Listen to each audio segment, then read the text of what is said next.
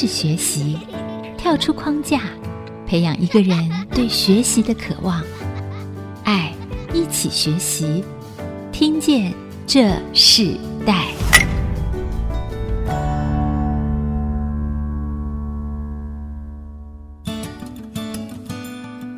各位听众朋友，大家好，欢迎收听 IC 基因主科广播 FM 九七点五。你现在所收听的节目是《听见这世代》。那我们今天听见这世代，我们要跟听众朋友分享的世代关键字是绿建材。常常听到绿建材，我们就很自然的会想到绿建筑和健康的房子。这些年来，我们听到很多的国家，他们越来越多的在推动这个绿色的建筑。那绿色建筑其实最重要的概念，就是绿色建筑所盖的建筑物的自然的基材就是绿建材哦。那我们知道，因为绿建筑的盛行，所以绿建材也越来越多的被运用。所以绿建材带来的整个市场的经济规模，还有投入进来的产业，他们已经成熟了吗？还有他们在研发和应用的普遍性有多少的比例？我相信一般的听众对于这个绿建材的认识的程度，可能有些人知道的很多，有些人可能知道这件事情，但是并不熟悉。所以今天我们特别针对这个全球化的趋势。从绿建筑里头来推动的这个绿色建材，他们的研发和需求，特别邀请了这个经纬绿建材股份有限公司的负责人刘太佑总经理，也是西型钢组合套件结构的专利研发的博士哦，刘博士，还有担任他们标准化和系统化的这个杜峰奇副总，到我们的现场，我们先请两位来宾跟我们的听众朋友问好。各位听众，大家好，我是经纬利建材股份有限公司的负责人刘太佑。好，刘总你好，那我们也请杜副总给我们听众朋友问声好。啊，，IC 之音听众大家好，我是金纬利建材副总经理杜峰奇。其实谈到绿建筑的推动，我们可以追溯到一九七零年二次石油危机哦。那我们知道，建筑节能的设计就是变成绿建筑的源流和基本的精神。总而言之，我们常谈到绿建筑，其实最重要的强调的就是生态节能、减废和健康的建筑。所以，绿建筑最基本的材料当然就是要以绿建材为基础。那在一九九二年的时候，国际学术界又为绿建材定下了一个定义，就是在原料的采取、产品的制造、应用过程和使用以后的再生利用循环中，对地球环境负荷最小的、对人类身体健康无害的材料，就称为绿建材。所以目前刘博士他研发出的 C 加 C 的这个绿建筑理念哦，请刘博士跟听众朋友介绍一下，这是一种什么样的新型的绿建材结构？当初你为什么会进入到绿建材的市场的一个研究规模里？我们是否先请你跟我们的听众朋友分享一下？其实我刚开始的时候也是误打误撞啊。当初会去想说去开发这个绿建材轻钢结构的这方面的应用，最主要就是有点纳闷跟感慨啦。纳闷的是。因为我也是经历过九二一之后的一些重建过程的一些投入的工作者之一嘛，当时我也一直在看一些业界在引进欧美日之间的这种工法，但是我觉得在做的过程里面哦太复杂了，而且碰到的事情没办法解决，就用一种叫土方法，就是用装修的方式。喷一喷，钉一钉，粘一粘啊，这种方式就没有一个系统化。那时候我就是开始有启蒙了，开始有这方面的一个想法。啊，感慨的是，一般我们市面上的房子啊，哈，除了土地贵，房子更贵，所以我就从这方面有一些想法。其实我是在十六年前去到台中，投入到建材的一些开发。当时我纯粹是建筑人，但是去到那边之后，给我一个很好的机会，就是懂得一些所谓的制造业建材方面的一些制造的方法。因为台中它本身是一个制造的一个，也算是一个大本营。当时去那边为他们去工作的时候，开始在做所谓的业务拓展，所以他们必须要有一个场所，就是一个新的办公室。所以从买土地、整地到装修搬进去，那个是我为他们主导的一个工程，仅仅花了四十五天。哦，那时候我就已经有所谓的现在大陆讲的叫做装配式建筑。我那时候我就已经有这方面的一个概念。他为什么会去开发我们现在这个系统？其实那个时候帮他们建设这个办公室花了四十五天，快是有一个道理，就是我都是用 C 型钢来帮他们完成，只是 C 型钢一定要用较厚的，但是都是焊接，因为没有我现在发明的这个连接器。当时我也一直很担心，就是说那生鲜哈之后屋顶是不是有垮下来的危险？一直一直交代说，你那个接头哈，帮我用更厚的板子哈，再重复的焊接。其实那个时候我会真的从专业角度里头啦，我会知道那个是有时间上的危险性，所以促使我开发了这个产品的一个原动力。嗯，我们就谈到二零一七年有个 WDIC 世界发明大赛，那时候你就已经荣获世界发明的诺贝尔奖，还有世界发明创新卓越贡献奖，后来也获得美洲大学颁发的博学博士哦。那在这个过程中里头，我想当初刘总自己在研发这个 C 型钢构啊、竹节钢构的过程里头，你也没有想过自己要去参加这么多的大赛嘛？九二一绿建材的这个研究发明是很重要的一个关键啊，同时你自己也看到整个钢构结构里头它有一个未来性哦，所以我们是不是可以谈到说，在你发明过程里头你遇到了什么样的困难？因为台湾甚至华人的领域里头，目前做你这件事情还是很少人做。你心里想到要做这件事，这件事让你在推动上、在研究上，你觉得遇到最大的困难是什么？然后你怎么去突破？困难跟突破，其实应该是从一个系统讲起来。我自己也是看过很多资料跟文献，最重要，我曾经看过一本论文，但是我看不到说我曾经想过的那个 idea 都没有在里面出现过。所以我那个时候就想说，好，那既然这样子，那我就从一个系统分析开始。那这个系统分析也是一个朋友给我的一个难题。他说他要做一个货柜屋，但不是货柜做的，是用铁工的方式啊，把它组成一个类似货柜可以搬。我在想说，你既然要这样子做，那就是一个系统嘛。那我就开始研究这个货柜。货柜其实它有一个特点，它是有四个角落八个点，哦，上下各四个点。这四个点其实它是很奥妙。它从吊装啦，在运输的过程、船运的过程，它都是一个很牢靠的一个结构点。但是如果你把它当做房子来用的话，其实它就变成有一个叫做模组化的问题。所以全球很多对货柜屋有兴趣的人哦，都在那边搞花样，但是从来没有人想说，你跳脱货柜，把它变成一个系统，啊，就是一个模组系统。因为盖房子不一定要用货柜这个死板板的方式去想，你把它拆开了，那你就可以去组构。那这个分析好之后啊，我就在想说，里头必须要去克服的是什么？这些困难点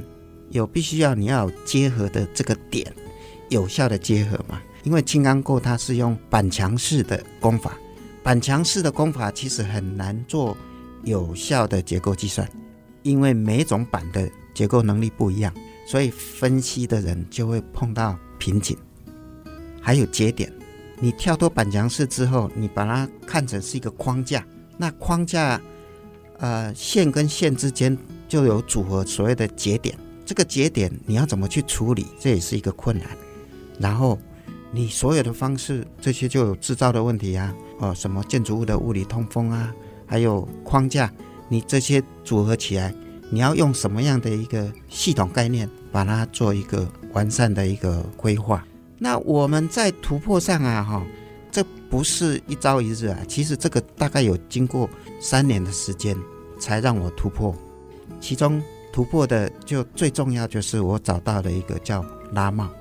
我为什么会去想这个东西？因为螺丝啊，哈，我们在组构一个结构体的时候啊。为什么欧美那种啊木头式的一个装钉的方法，或者是轻钢过，他们没办法跳脱那种自攻螺丝啊、拉钉啊这种想法？因为你要用螺丝螺帽，就必须要有所谓的正反的两个力去辅助它才锁得紧。但是你比较细的东西呀、你的手根本够不到，这个是一个困难点。你要去怎么去把一个点有效的锁装？所以当初我一直在想说，是用那个射出的方法去设计这个连接器、连接点。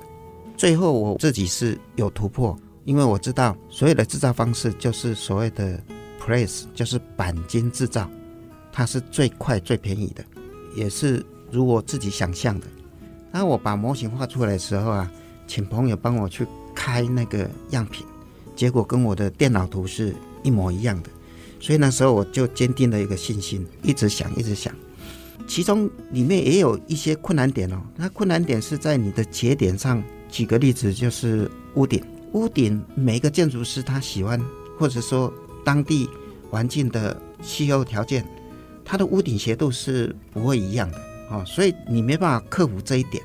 你就没办法继续走下去了。所以为了解决这个问题，我又停了一年。就在这一年当中，开车的时候突然。好像那个爱迪生的那个灯泡亮，从此我就把所有的系统解决掉，因为这是转折点有角度的部分呐、啊，它是最困难。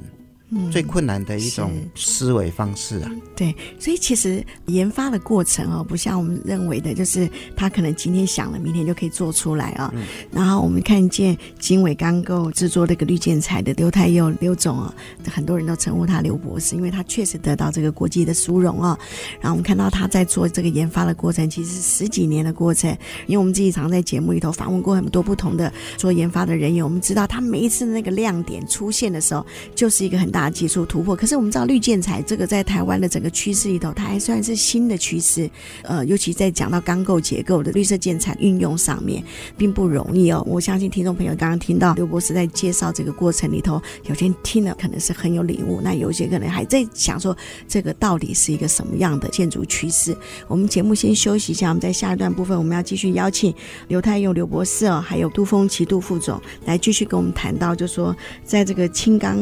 绿建。建筑的环保新趋势的建筑新法里头，整个的运用的内容有哪些？甚至在未来的趋势是什么？我们稍后回来。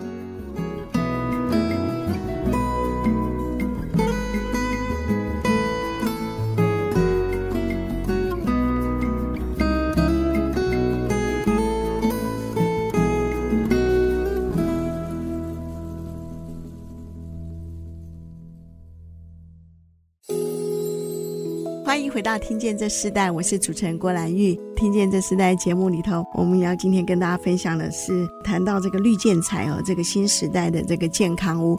我们知道绿建材是一个趋势，就像我刚刚在前面的节目里头一开始介绍，其实绿建材很多的优点。我们谈到生态材料，谈到可回收性，谈到健康安全材料的性能，这些都是绿建材很重要的关键。那也针对这个关键，我们今天特别这个主题邀请到的来宾是经纬绿建材股份有限公司的负责人刘太佑刘博士来到我们节目现场。然后另外今天跟我们一起在现场的来宾还有一位就是杜峰奇杜副总啊。那我们知道这两位来自不同专业的领域的人，他们集结在一个很重要的一个钢构建筑的这个绿建材的研发和应用上面。那刚刚在第一段部分，我相信很多听众朋友对这个绿建材钢构建筑啊，他知道这个刘博士现在在做的事情，可是仍然对这个钢构结构，其实很多人他甚至过去都没有听见过，甚至他们可能觉得这是这样子的钢构结构，跟过去的木头的建造的绿建材是不一样的一个性能和属性。那刘博士他将近二十年的研发，将这样子的一个成果显现出来，这是不容易的。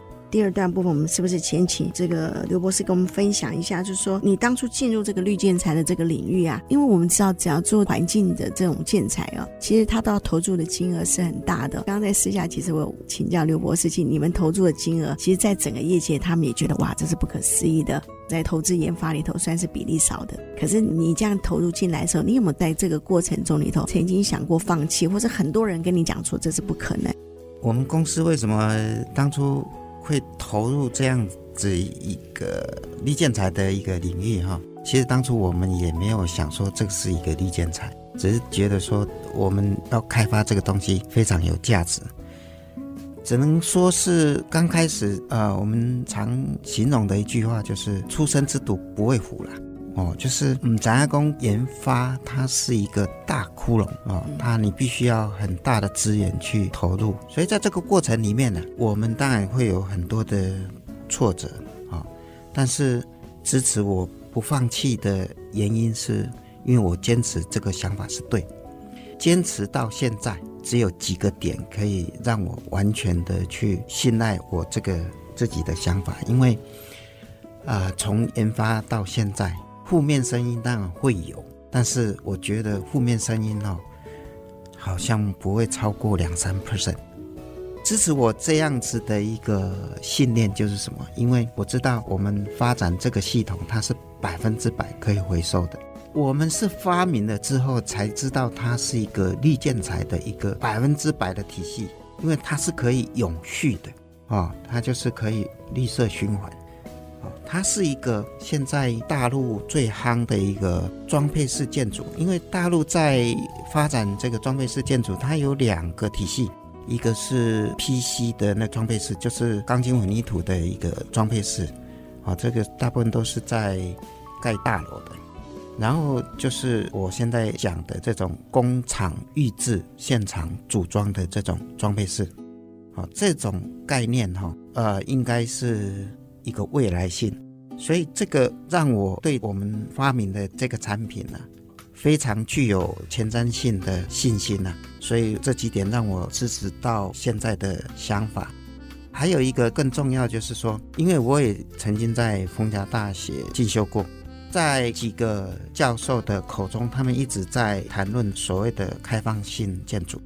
开放性建筑它的概念呢，就是让这个房子啊。它是可以一直在改变使用，就是说，你今年年轻人可能自己一个人可能需要就是一个十平左右的房子，那你就是盖十平就好，你干嘛去买一个三十平的房子？然后你娶妻生子之后再扩展二十平啊，那想接父母进来，你就变成三十平啊啊、哦，这种理念就是一个 open building 的一个外国方面很重要的一个建筑设计的一个思路。所以这个也非常符合我们公司的一个产品。是，这让我想到就是那种老家就很想把它打掉，后来又用新型钢构的这种建筑法。因为我们知道刘博士你自己在这个发明专利，就是一种突破性的轻钢构的盒状连接系统的关键性的分析，来得到这个专利奖嘛。那你也进真的进入到这个研发，然后这个公司其实我们知道你你邀请杜峰奇杜副总来到这个你的团队里头的时候，有一个很重要的，因为杜副总你本身自己是在杜邦公司担任很重要的公共安全的这方面的材料的。技术本身就具有这种国际性的背景，然后你当初这个刘博士邀请你加入的时候，你一听到这样子的一个研发，然后听到这种钢构性的这个结构性的建筑材料的时候，那你那时候最大的期望，让你觉得很兴奋的是哪些元素呢？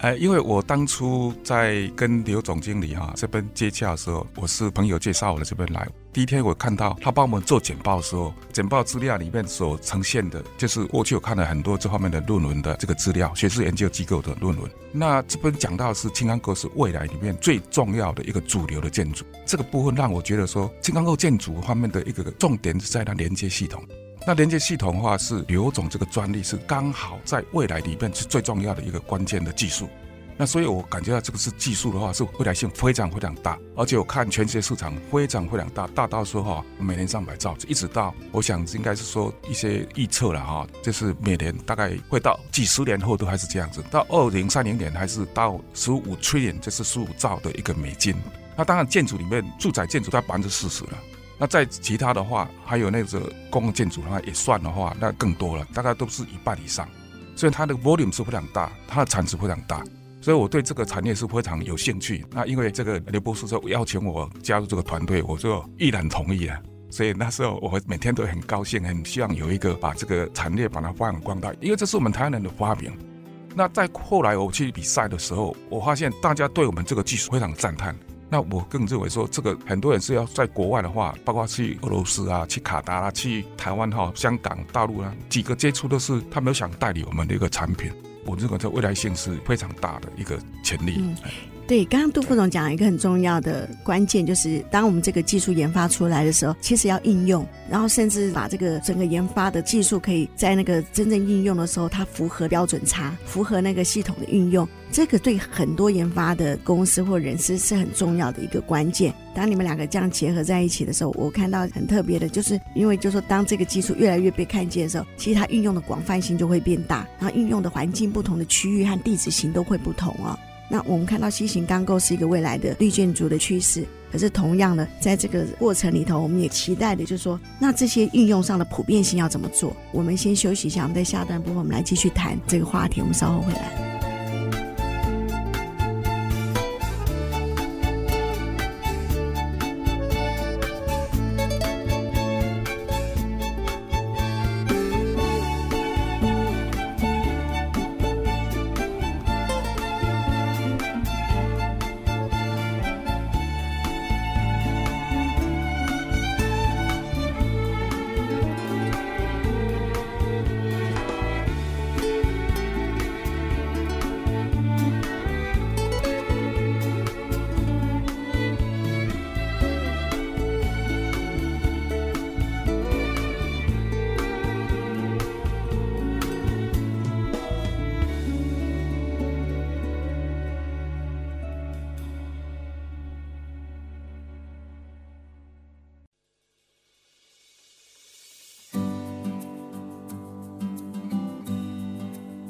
欢迎回到《听见这时代》，我是主持人郭兰玉。《听见这时代》节目今天邀请到来宾是经纬绿建材股份有限公司的负责人刘太佑刘博士，还有他们的副总杜峰起哦，杜副总来到我们节目。我们看到两位哈、对研究对整个国家，他们现在在做的事情，跟这个国家未来的这个建筑的趋势是很有关系的。投注的心力，一个是在建筑的工程上面，像杜副总他原来在杜邦这样的公司，这么大的公司来工作，看见了非常。多产业的变化，也看到过去产业遇到的问题，那他们一起投入在这个绿建材的新型钢构结构的一个新的趋势里头。其实他们面对的不只是研发出来的问题，他们面对的还有在应用，怎么去推广这个绿建材，让所有建筑的传统产业里头，他们怎么去接受绿建材的这个趋势里头，是一个很重要普遍运用的。所以，我们在这一段部分，还是先请教刘博士，因为其实研发出来的东西就要被用。那被用才是一个真正的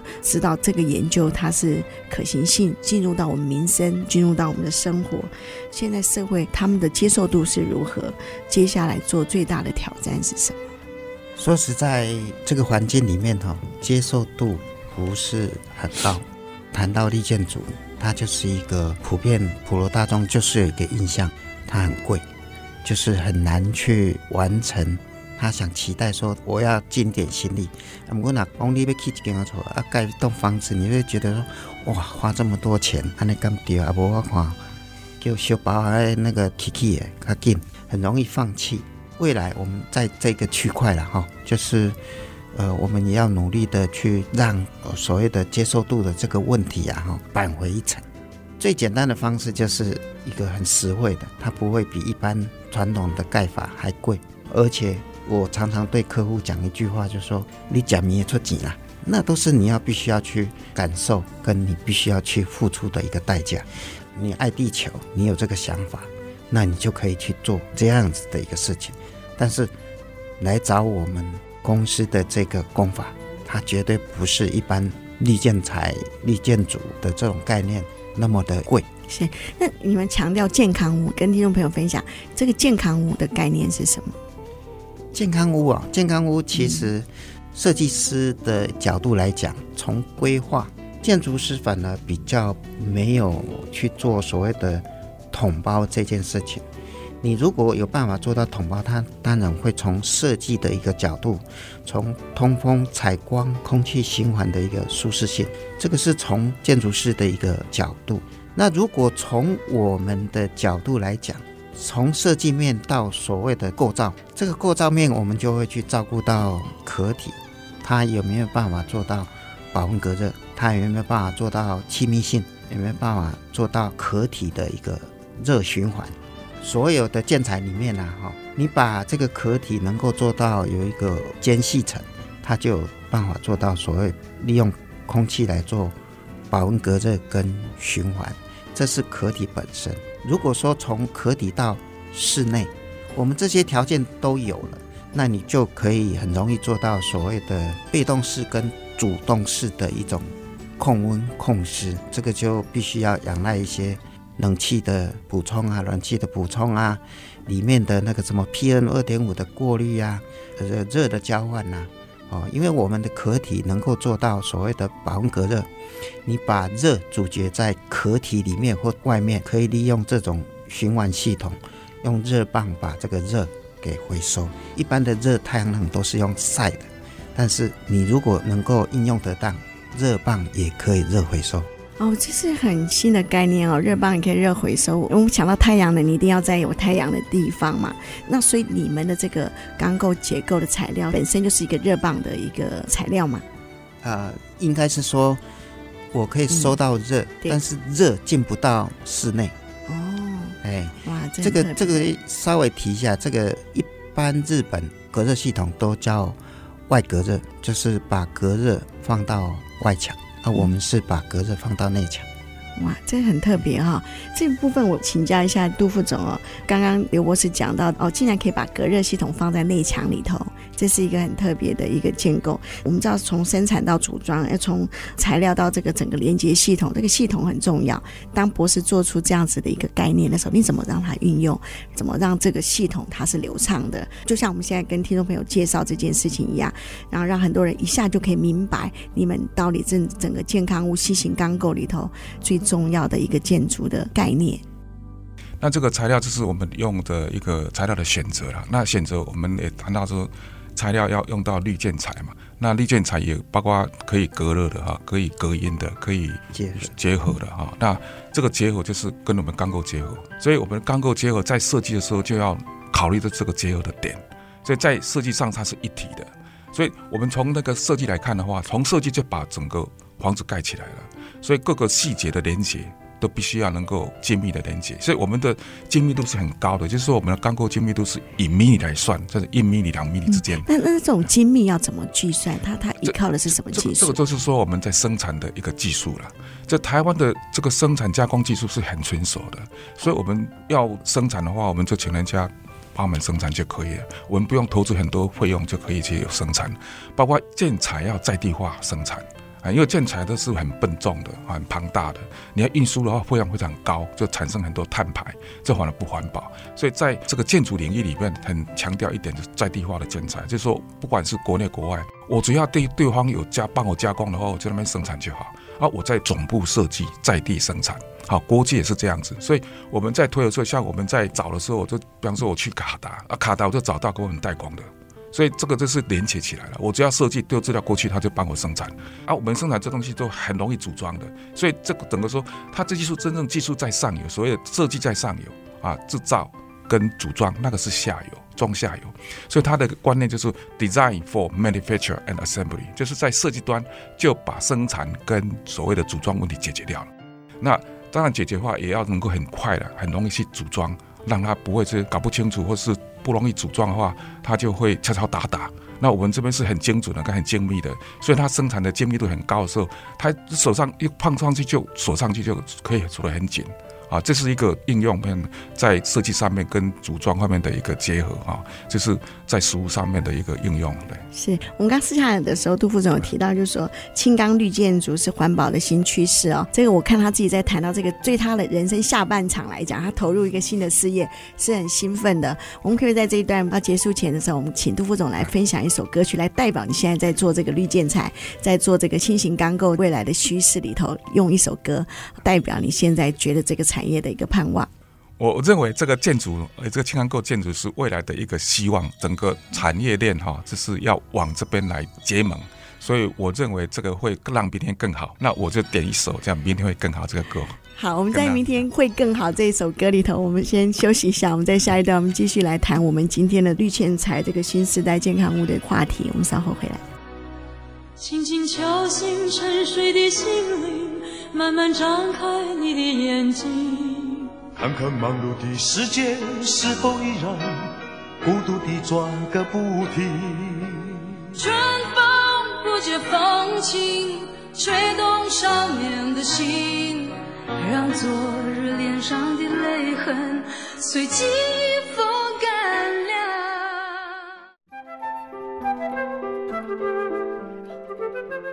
欢迎回到《听见这时代》，我是主持人郭兰玉。今天在《听见这时代》，我们邀请到的现场来宾是经纬绿建材股份有限公司的负责人刘太佑刘博士，还有他们的副总杜峰启杜副总来到我们节目，跟我们分享在这个绿建材的整个未来的趋势。透过绿建材，我们看到这个新时代的健康屋哦，慢慢的普遍性在我们的生活里。虽然他们在整个研发的过程和推广的过程，他们仍然要花很大的力气哦，因为。在整个建筑市场里头，传统的很多人的思维接受程度，尤其是在费用上面，并不是这么的容易。但是他们仍然积极的在推动这样子的一个技术。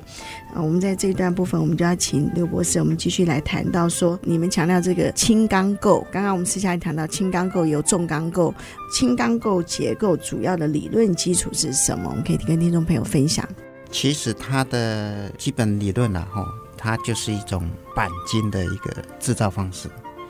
那钣金在所有的工业领域呀，哈，有两个代表，一个是航太工业，另外一个就是汽车工业。要应用得好，其实还是在汽车工业的一个应用，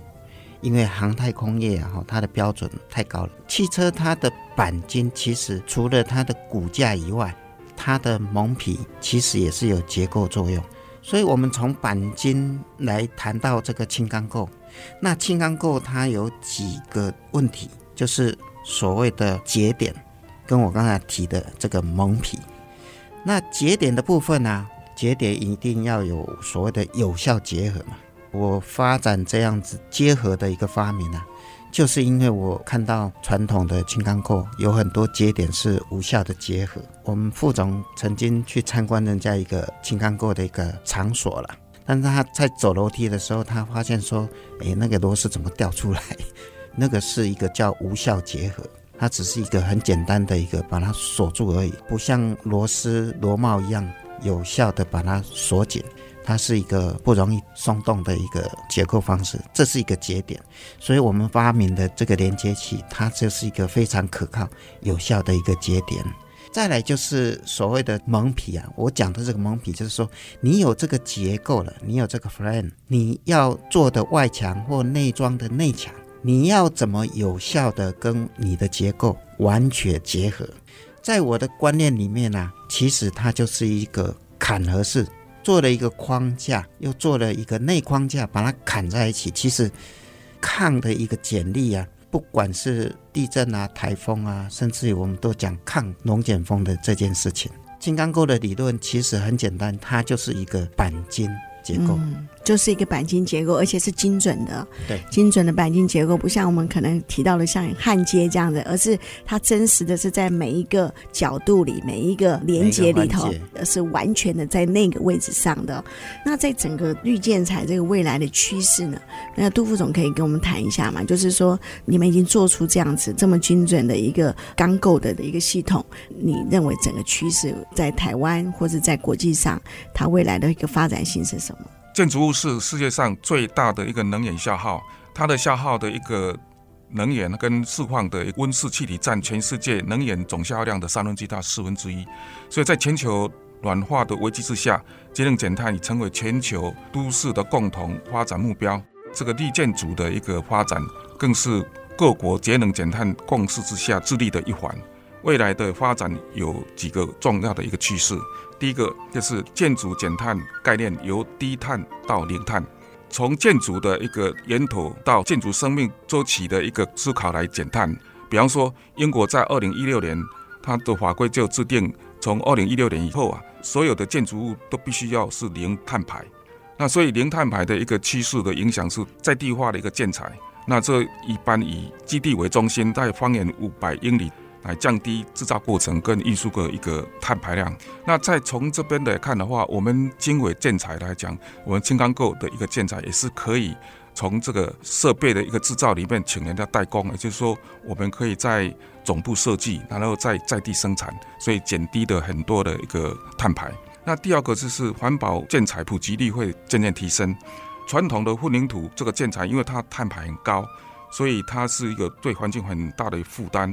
因此，很多国家已经降低了它的一个使用。像以我们来讲的话，轻钢构也是一个全世界在走的一个方向，所以它是一个很环保的一个建材。第三个是资源循环利用相关技术的一个市场的潜力，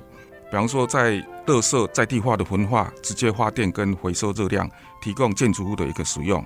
所以它整个绿建筑的未来趋势，其实很有很多不同的面向。那因为我们节目的时间呃有限哈，所以其实这个 C 型钢构它的一个绿建材的未来趋势，还有它基础的理论架构，不是一个小时节目就可以介绍完的。但我相信很多的听众朋友，如果对这个整个绿建材健康物的未来趋势有兴趣的话，我们可以上这个钢构建筑的这个网站来看。可是我们想说，在节目最后，我们要请今天刘台友刘博士来。跟我们最后分享，也并帮我们介绍一首歌。我们谈到，就是说你自己在整个专利研发这样子二十多年的时间里头啊，你想看见因着你的发明而有不一样的地方是什么？我们可以跟听众朋友分享。喜欢的歌啊，跟你的心境有时候也是会有雷同啊。我很喜欢张学友的一首歌《秋意浓》啊，这是国语版，广东版是诶李香兰。因为我为什么这么喜欢这首歌？其实它跟我的思路，不要说雷同啊，至少也有点相近。就是我会把一个事情比较深层的去把它想透，然后用一种高亢的方式把它呈现。这都是我对这首歌的一个喜好。是，那这也是对你整个在钢构结构的这个研发里头很重要的一个精神吗？歌曲呀、啊，歌曲哈，词是是不尽相同，对呀。那我刚刚请教的这个刘博士，在最后就是说，你想让你在这个钢构结构的研发，你觉得对台湾最重要的一件事情是什么？我们这个钢构的研发，其实就如我们杜副总常讲一句话：你要做的事情啊，哈，你不要去做那杀红眼的事情，红海市场。我们要做的事情，就是要做南海市场。就是你的市场是非常广阔的。我曾经也是调查一下，说全球五大洲是是怎么一回事。我终于把地理哦念清楚了。为了我们可以做的事情，我光对一个大洋洲，我就非常非常的有兴趣。为什么？因为我们东西是一个非常好搬运，是一个非常轻量化。不论你你这个岛有多小，你只要舢板能够过去。你就可以盖我们要做的事情，甚至于连水泥都可以不用啊！这是一个很特别的。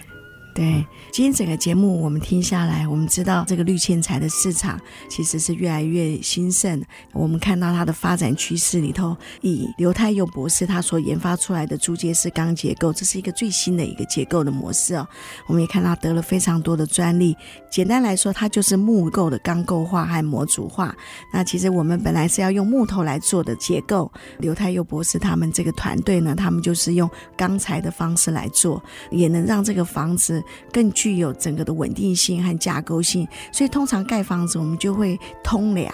通梁就会断柱哦。这种 C 型的这个钢特性呢，就可以通梁又不会断柱。那我们就发现这样的房子特别的安全，也让这个安全的房子里头，除了它是一个稳定性之外呢，就像刘博士自己所说的一样，健康住宅就像一棵植物一样啊，需符合阳光、空气、水的基本条件。在住宅建构完成之后呢，可以建筑物里头自己会呼吸，冬暖夏凉，让客户拥有健康、舒适又美观的百年房子。这样的梦想其实是就是刘太佑博士他们整个研发团队最想要成就的一件事情。我们今天非常谢谢经纬绿建材股份有限公司的负责人刘太佑刘博士，还有他们的副总杜峰启杜副总来我们节目跟我们分享这个非常特别的话题。我们谢谢你，哎，谢谢谢谢。好，听见这时代，我们就下次再见。我们得一起收听张学友的《秋意浓》，拜拜。